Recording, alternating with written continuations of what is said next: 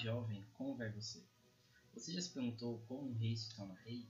Ou como uma monarquia se torna uma monarquia? Meu nome é Emerson Porto Ferreira, do canal História Geral CPVAN, e hoje iremos falar sobre monarquia. Antes de mais nada, algumas aquelas dicas, né? É, sempre de início. É, não se inscrevam de seguir nós aqui no Spotify, é, não deixem de seguir nós também, a gente no Instagram, ok? É História Geral CPVAN. E acesse nosso site, onde lá temos alguns é, outros informativos, seja aqui do podcast ou até mesmo de dicas em sala de aula, ok? E também nós temos um canal no, no YouTube, tá? História Geral CPVAN. É, além de História Geral CPVAN, é, se você colocar, né, cursinho CPVAN, você vai achar é, o nosso canal é, no YouTube Lá tem alguns vídeos de matemática, de biologia. E para você se inteirar ainda mais essa, essa fase pré-vestibular de quarentena, ok? Então aqui hoje, hoje a gente vai fazer uma reflexão sobre a ideia de monarquia, certo? É, então a grande primeira pergunta é o que é uma monarquia? Né? Monarquia ela se apresenta de várias formas, né? Existe uma monarquia que é essa monarquia mais moderna, em que existe um rei. O rei é na verdade uma figura é, ali meio que uma figuração, né? meio que um coadjuvante político, porque ele na verdade não tem nenhum poder é, de decisão, existe ali um parlamento, o primeiro-ministro e assim por diante. Existem monarquias ainda que um rei ou um, um sheik ou alguma coisa nesse sentido é, possui sim aí, no caso, um poder, um poder mais forte, poder de decisão, um poder até mesmo questionável e assim por diante. E existe essa monarquia antiga, né, que o poder real era a base é, da população. Então a população tinha que estar de acordo com o que o rei é, desejava. A outra questão que a gente sempre tem que ter em mente né, é qual a importância de saber, né, saber sobre este assunto. Né? Você pode estar se perguntando, ah, mas estamos no período contemporâneo, para que a gente precisa saber de monarquia? Né? É muito importante de saber o que é monarquia e principalmente o que é uma dinastia, certo? No período antigo, principalmente a atividade afroasiática, a gente tem ali um poder soberano, um poder real, um poder é, que coloca o Estado como é, um bem dele. Então, as pessoas, as construções, a plantação, a economia, a política, tudo gira em torno é, dessa figura. É, se a gente for pegar ali Roma, de certa maneira, Roma tem um poder um pouco republicano, mas a gente tem uma fase de Roma que é exatamente um poder centralizado na figura de um imperador. No período medieval, a gente tem um poder totalmente descentralizado e essas dinastias estão ali escondidas, né, esperando o seu momento para aparecer. E aí, no período moderno, a gente vai ter de fato um poder monárquico forte, um poder monárquico centralizado, um poder monárquico absolutista. E essas forças absolutistas elas começam a perder força no século XIX e se radicam por completo ali depois da Primeira Guerra Mundial. Então a gente saber o que é uma monarquia ou entender os trâmites de uma monarquia mexe com todo o seu planejamento do vestibular. Então por isso que a gente vai dar aqui essa, essa atenção a essa forma de governo, ok? E por isso mesmo é tão essencial no vestibular. Né? Então, saber sobre este assunto não é um acessório, beleza? Então, aqui eu vou começar com uma reflexão de um livro que eu lembro muito bem quando eu era criança. Eu, assisti, eu é, li na escola, inclusive, e, e sempre relendo ele agora, eu fico mais assim impactado com o poder que o livro possui, certo? O Reizinho Mandão é um livrinho bem pequenininho ele conta a história é, de um rei, um rei, uma, eu não sei se ele, acho que ele seria uma criança, mas eu acho que no contexto da história, se a gente fosse passar para nossa atualidade, ele seria um jovem, né, um jovem de 20 e alguns anos. E o pai dele morre, né? E ao pai morrer, o filho assume o trono, né? Então, esse é o primeiro ponto de uma monarquia. A monarquia ela é baseada na tradição. Né? Então, é uma tradição em que um pai morre, assume um filho, ou se não tiver filho, vai ser o primeiro da linha de sucessão dentro da própria dinastia.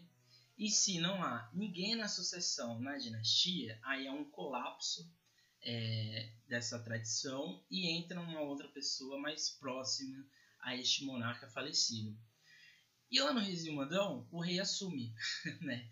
E quando ele assume, ele não tem nenhuma preocupação com o povo, né? Na lógica dele, é ele que manda. Ele herdou do pai, porque ele merece, né? Se a gente fosse pegar a, os memes atuais.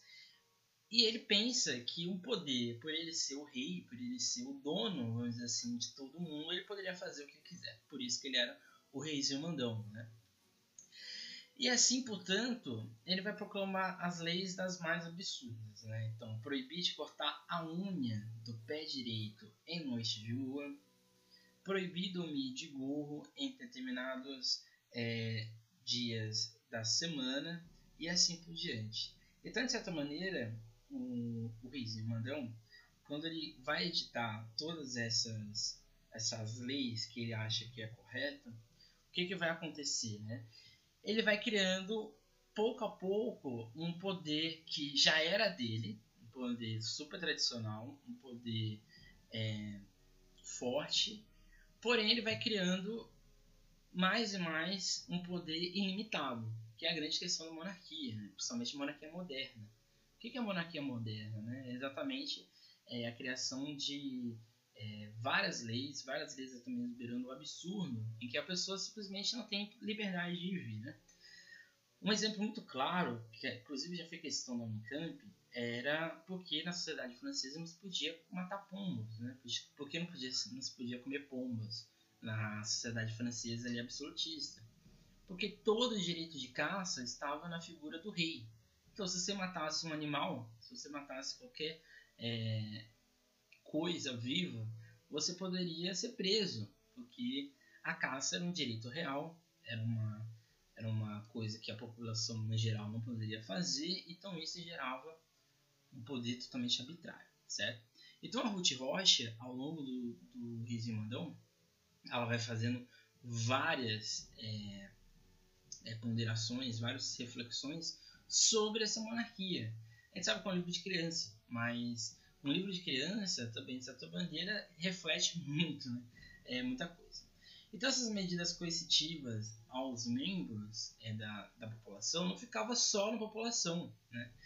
É, o rei Mandão ele também desmandava de todas as figuras, vamos dizer assim, técnicas que estavam no seu poder. Então, professores, ele questionava, mandava calar a boca. Engenheiro de alguma obra, mandava calar a boca. Algum médico, alguma algum outro membro, vamos dizer assim, do seu governo, que falasse uma coisa que ele não queria, mandava calar a boca. Então a posição entre dominação real e a liberdade de escolha e o contraste entre a felicidade individual e infelicidade coletiva é o que gera toda uma espécie é, de poder ilimitado na figura do Rizinho Mandão, que não tem nome né, no livro.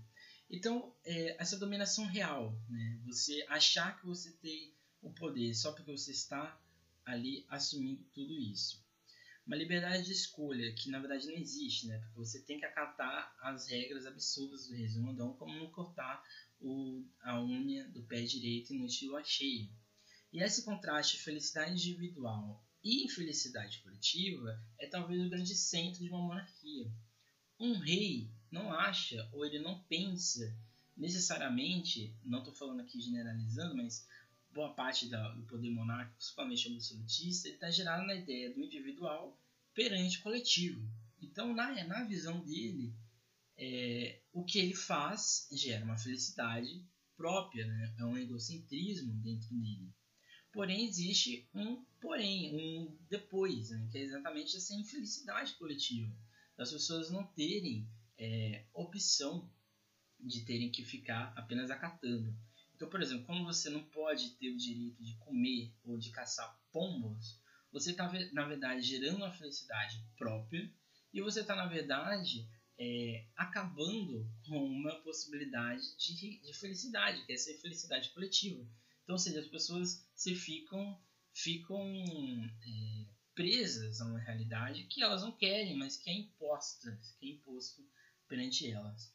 Então, uma coisa que é muito, é, é talvez a sacada genial no livro da Ruth é colocar que o reizinho mandão, a partir de todos esses, esses desmandos, a partir dessas leis absurdas, ele vai gerar na sua população o que? O silêncio.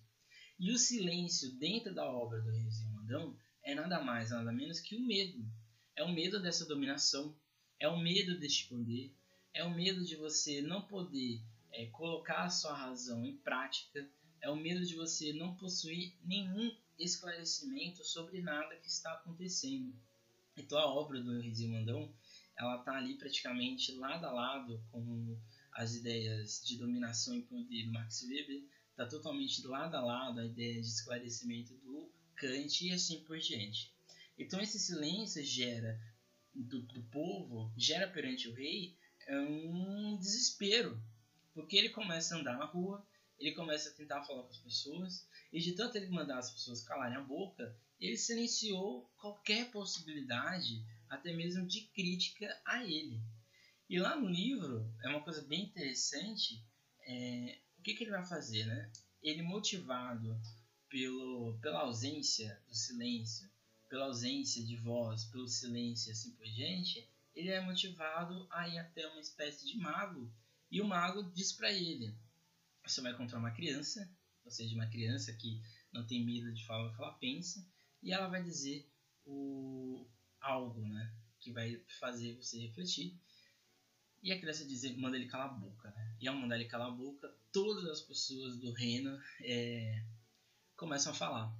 E quando as pessoas do reino começam a falar, tem voz, começam a pensar, começam a dançar, começam a rir, começam a fazer tudo que elas não estavam fazendo antes, o rei pira, porque ele não tem mais o quê? O poder do cala-boca, ele não tem mais o poder do silêncio. Então, de certa maneira, quando o povo se restabelece na sua voz, no seu agir natural em sociedade, ou seja, essas teias elas são restabelecidas, o poder do reizinho mandão caiu. Ou seja, o reizinho teve que sair do, do reino porque ele não tinha mais voz. Então essa reflexão do reizinho mandão é talvez uma coisa muito importante é, para a gente ter, que são três pontos fundamentais. A ideia de soberania, a ideia de dominação e de poder. Então como que surge uma monarquia? Né? Talvez seja a grande questão.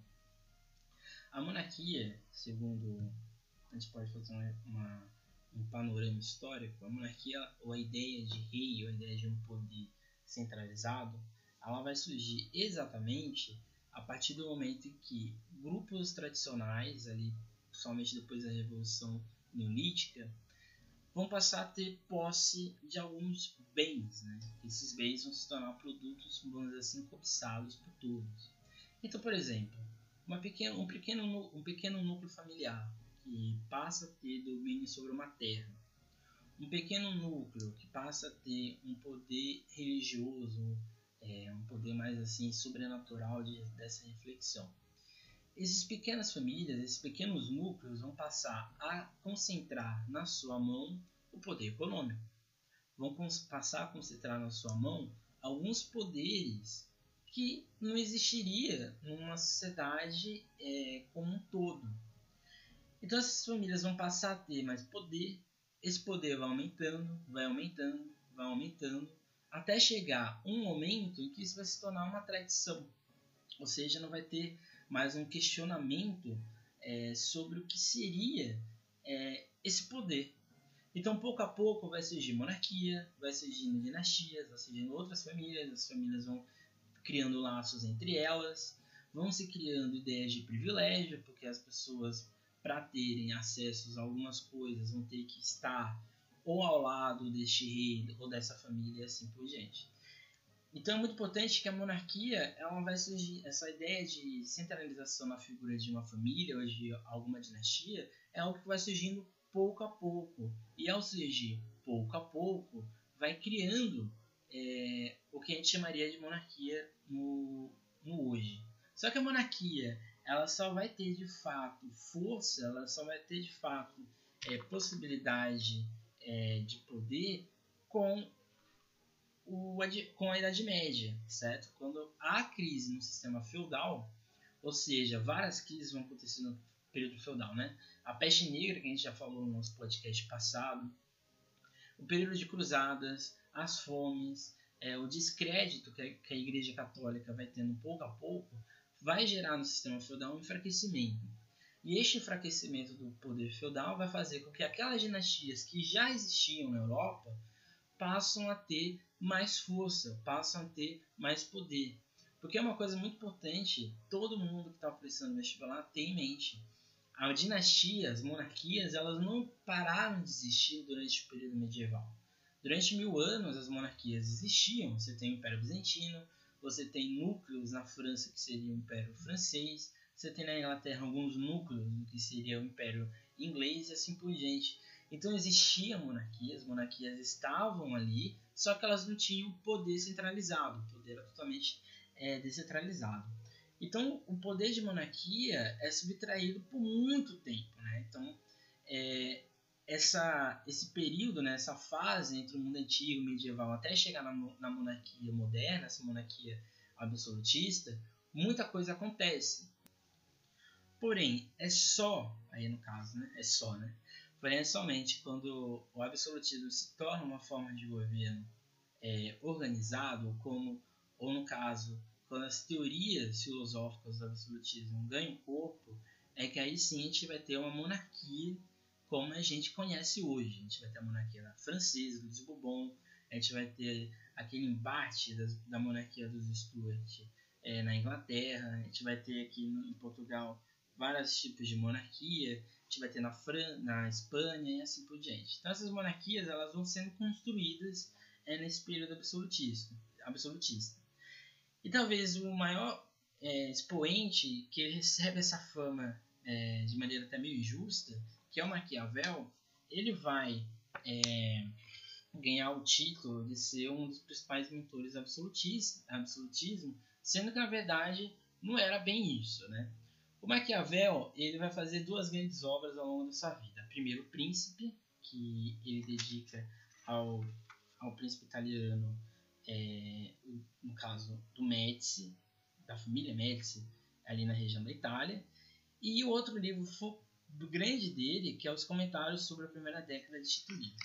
Um livro, ele vai falar exatamente sobre exatamente centralização de poder. Isso, de fato, é, não, não deixa de existir na obra dele, no Príncipe. Porém, o segundo livro seria a República, ou como, é, a partir do momento que o rei centraliza o poder na, na figura dele, ele poderia criar possibilidades de um período republicano. Então, Maquiavel ele ganha o título de maquiavélico exatamente por causa de uma apropriação do pensamento dele. O pensamento de Maquiavel está vinculado em duas formas, né? virtude e fortuna. A virtude seria, no caso, a virtude, né? força, valor, qualidade de lutar do guerreiro viril. Então, na cabeça é, do Maquiavel, o príncipe ele precisava é, dessa virtude para realizar grandes obras, é, para provocar mudanças na história. Então, é, essa, virtu essa virtuosidade que o príncipe deveria ter é, deveria seguir alguns morais, no caso, principalmente na época moral cristã. Ele precisava, sim, impor certas medidas, certas leis, para que ele se tornasse respeitado, vamos dizer assim, é, então, de certa maneira, politicamente, ele tinha que agir com energia, né? para aí sim consolidar o seu poder. E ao mesmo tempo, precisava de fortuna, né? que significava, é, se a gente for dizer se, é, na nossa palavra atualmente, seria um acúmulo de bens, de riqueza. É, então, a, a, origem da ideia de fortuna, dentro da obra do Maquiavel, é, era não deixar de escapar a ocasião oportuna, né? de dar de nada adiantaria ser virtuoso se o príncipe não soubesse ser precavido, ousado a aguardar a ocasião propícia, aproveitando o acaso ou a sorte das circunstâncias como observador atento do curso da história. Então, de certa maneira, a virtude e a fortuna, essas duas forças, essas duas ideias, eram fundamentais para o príncipe se tornar é, um poder, ou ter o poder central na sua mão.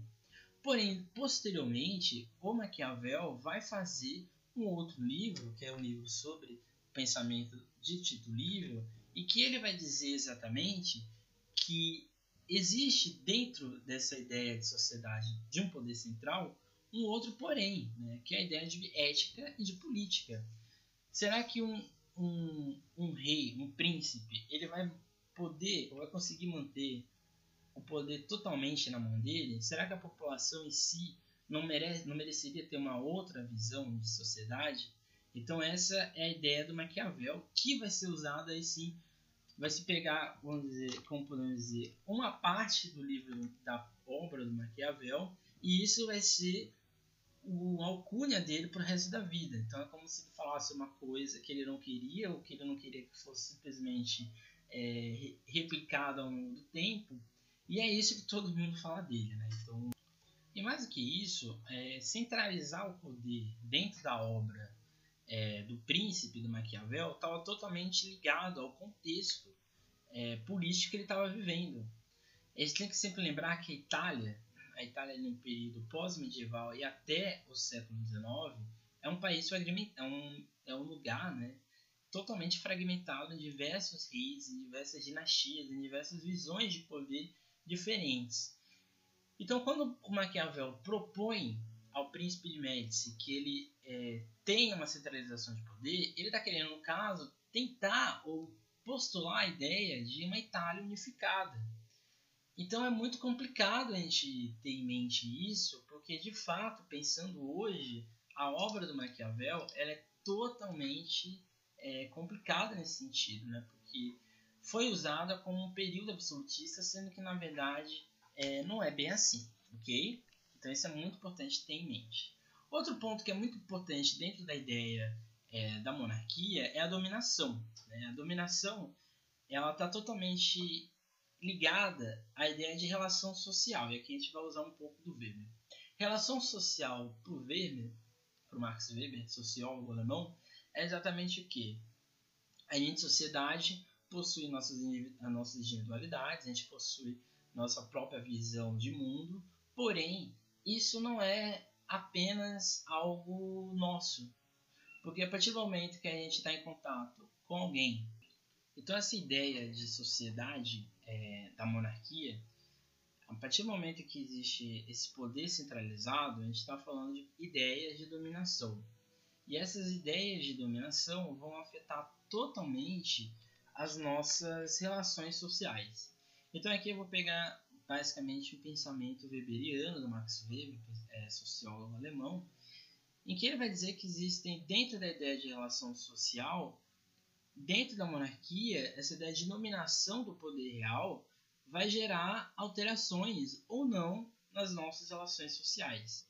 Relação social, a gente tem que pensar o seguinte: cada um tem, possui a sua própria individualidade, então cada um possui o seu próprio pensamento de agir em sociedade.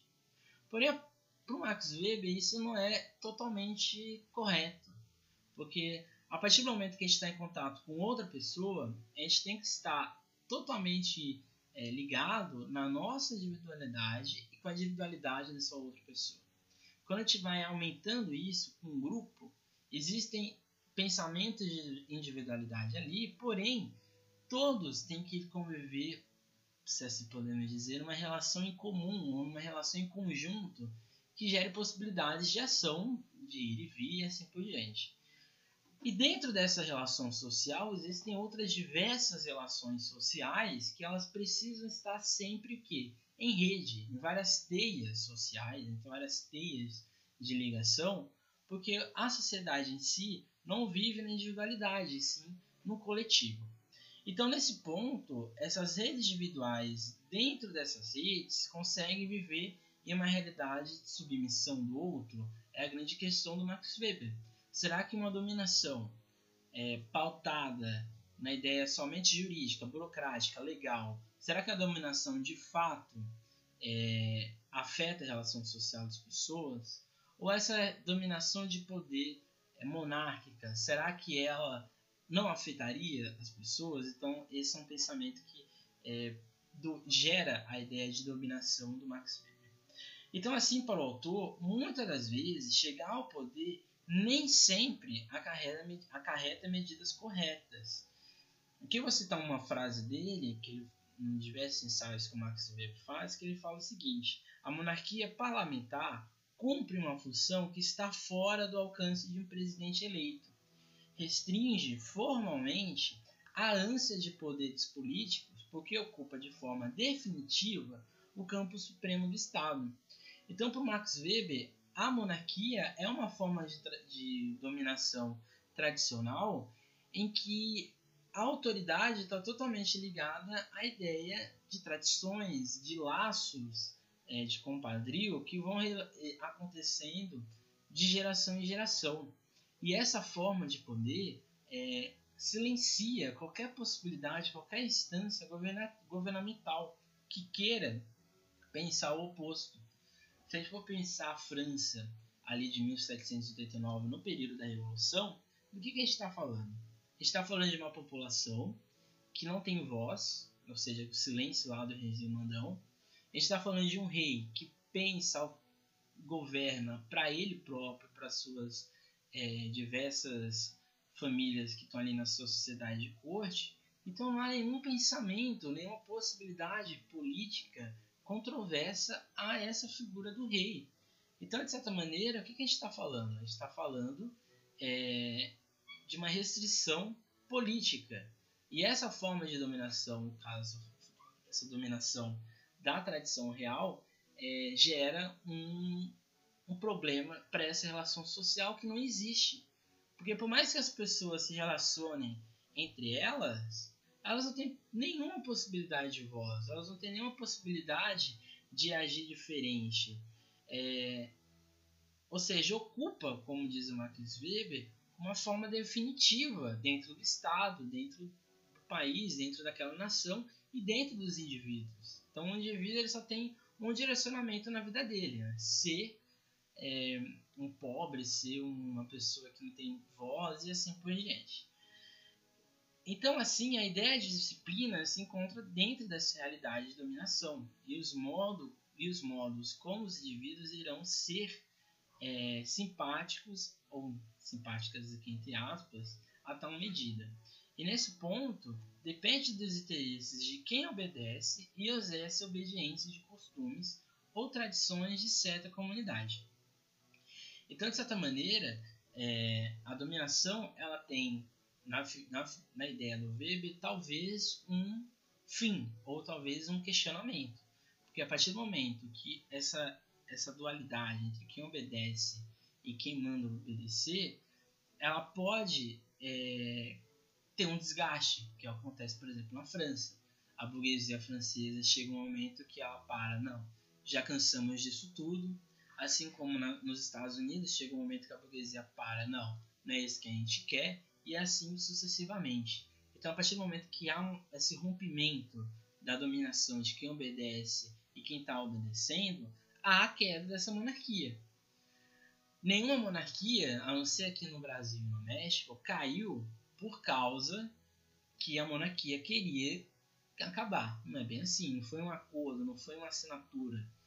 Todas as monarquias praticamente ao redor do mundo que acabaram foi exatamente porque essa relação de dominação entrou num ponto que não era mais não existia mais. Essa tradição é, de dominar o assim o menos o inferior ao rei acabava ou seja era extinguida. E o mais importante é que a dominação pode ser ancorada em determinações jurídicas ou seja na França existiam diversas leis diversas é, posicionamentos que davam ao rei um poder ilimitado. E chega um momento que todas essas ações jurídicas, todas essas é, decisões reais vão ter um fim ou vão ter um desgaste. Por exemplo, os pombos. As pessoas que não têm condições de comer, estão morrendo de fome, não podem matar porque ela pode ser presa, isso gera um, um chega um momento que tem um basta, né? o cala a boca e assim por diante. Então a gente pode pegar é, até aqui, né, pegando esse pensamento weberiano, a ideia do é, surgimento da monarquia, a gente vê como a obra lá da Ruth Rocha, do Reizinho Mandão, reflete muito isso, né? Porque o Reizinho Mandão, ele juridicamente exercia o poder dele perante a população e assim por diante. E por fim, o último pensamento que a gente tem que ter em mente dentro de um poder absolutista, de um poder monárquico, é a ausência do esclarecimento da população. E aqui pegando totalmente a ideia do, do Kant. O Kant vai dizer que para a pessoa sair do seu estado de minoridade, ou seja, para ela sair da sua ausência de pensamento, da sua ausência de razão, ela precisa estar em pleno esclarecimento dela própria, da sua própria individualidade. E aqui a gente está falando totalmente do pensamento iluminista, do pensamento liberal. Assim, a concepção que há dentro dessa autoridade imaginada da monarquia uma perca, porque a partir do momento que a, que a população se esclarece na sua individualidade, na sua razão, toda essa dominação real, toda essa dominação do rei cai por terra. Não existe, não tem possibilidade de ela ser efetivada. Então, é, essa autoridade imaginada que acho que vocês têm que ter em mente. A monarquia é nada mais nada menos do que uma imaginação de uma dinastia, de uma família, de um rei e assim por diante, de que eles têm o poder. Porque quem é que diz isso? Quem é que vai legitimar o poder do rei? E aí, ao longo da história, a gente vai ter várias justificativas para impor ou dominar a população para ela, no, no caso, não se rebelar. Na antiguidade, a gente vai dizer que o rei é a figura de Deus na terra. Na, na Igreja Católica, a gente vai dizer que o rei ele é totalmente designado também por Deus para estar no seu pleno poder. Então, ou seja, esse lado natural das coisas com esse lado é, religioso das coisas, em determinados momentos na Europa vão criar o quê? Essa legitimação do poder real e várias outras justificativas a gente pode citar. A gente pode citar que certa família tem a tradição invocada a partir de certos é, é, poderes místicos ou algo do tipo. A gente pode dizer que tal família fundou o mundo e assim por diante, mas todas elas são partidas em ideias de quê? De crença, de mitos. Então o poder real pegando aqui, se a gente for fazer um paralelo, até mesmo com a obra do Rizzi Mandel e aqui com o pensamento do, do Kant, o grande questionamento do Kant é o poder religioso tem que estar totalmente associado do poder é, político. Então esse poder real, ele é na verdade uma imaginação criada por, uma, por alguém para impor algo sobre o outro. Então o desenvolvimento individual que o Kant defende. Né? A ideia de que a felicidade e a decisão de escolha tem que partir da pessoa e não dessa autoridade real e não dessa autoridade quase mística, quase imaginada é, da monarquia. Então, o acesso ao progresso coletivo e do indivíduo é o que esse iluminismo, esse pensamento iluminista, mas principalmente também pensamento do Kant, vai, vai agir. Porque o que, que acontece? se você tem um progresso coletivo, você tem um progresso da nação, você tem um progresso liberal das coisas, vamos dizer assim, e assim por diante, o indivíduo vai estar esclarecido na sua própria individualidade e não totalmente no coletivo. Existe um, um pensador que é o Stuart Hall, que ele vai dizer que o homem do iluminismo é um homem que está em contato com a sociedade, mas ele continua numa bolha. Então ele tem o pensamento dele, e esse pensamento dele só causa efeito ou só está em atividade a partir do momento que ele escolhe estar no seu pensamento, na sua, é, no seu pensamento de razão e assim por diante, ok? Antes de mais nada, né, como que seriam esses tipos de dominação, né? Existiria uma dominação legal, né, que pensando com Max Weber, que é uma, é uma dominação burocrática, é, que seria o tipo mais, é, mais usual das coisas. Então, é um tipo de dominação que, de certa maneira, ela é legitimada a partir de leis, a partir de decretos, a partir de uma administração, de documentos e assim por diante. Então, é um poder de autoridade que é legalmente assegurado. Diferente do segundo tipo de dominação, que é uma dominação tradicional, que está totalmente baseada na ideia da tradição, está totalmente baseada na subordinação a quem exerce. E nesse caso, é, a autoridade é pura e simplesmente suportada na existência de uma felicidade tradicional, uma fidelidade tradicional. Então, ou seja, não há necessariamente um questionamento da população. A população meio que aceita essa tradição porque, na, na visão dela, é tradicional.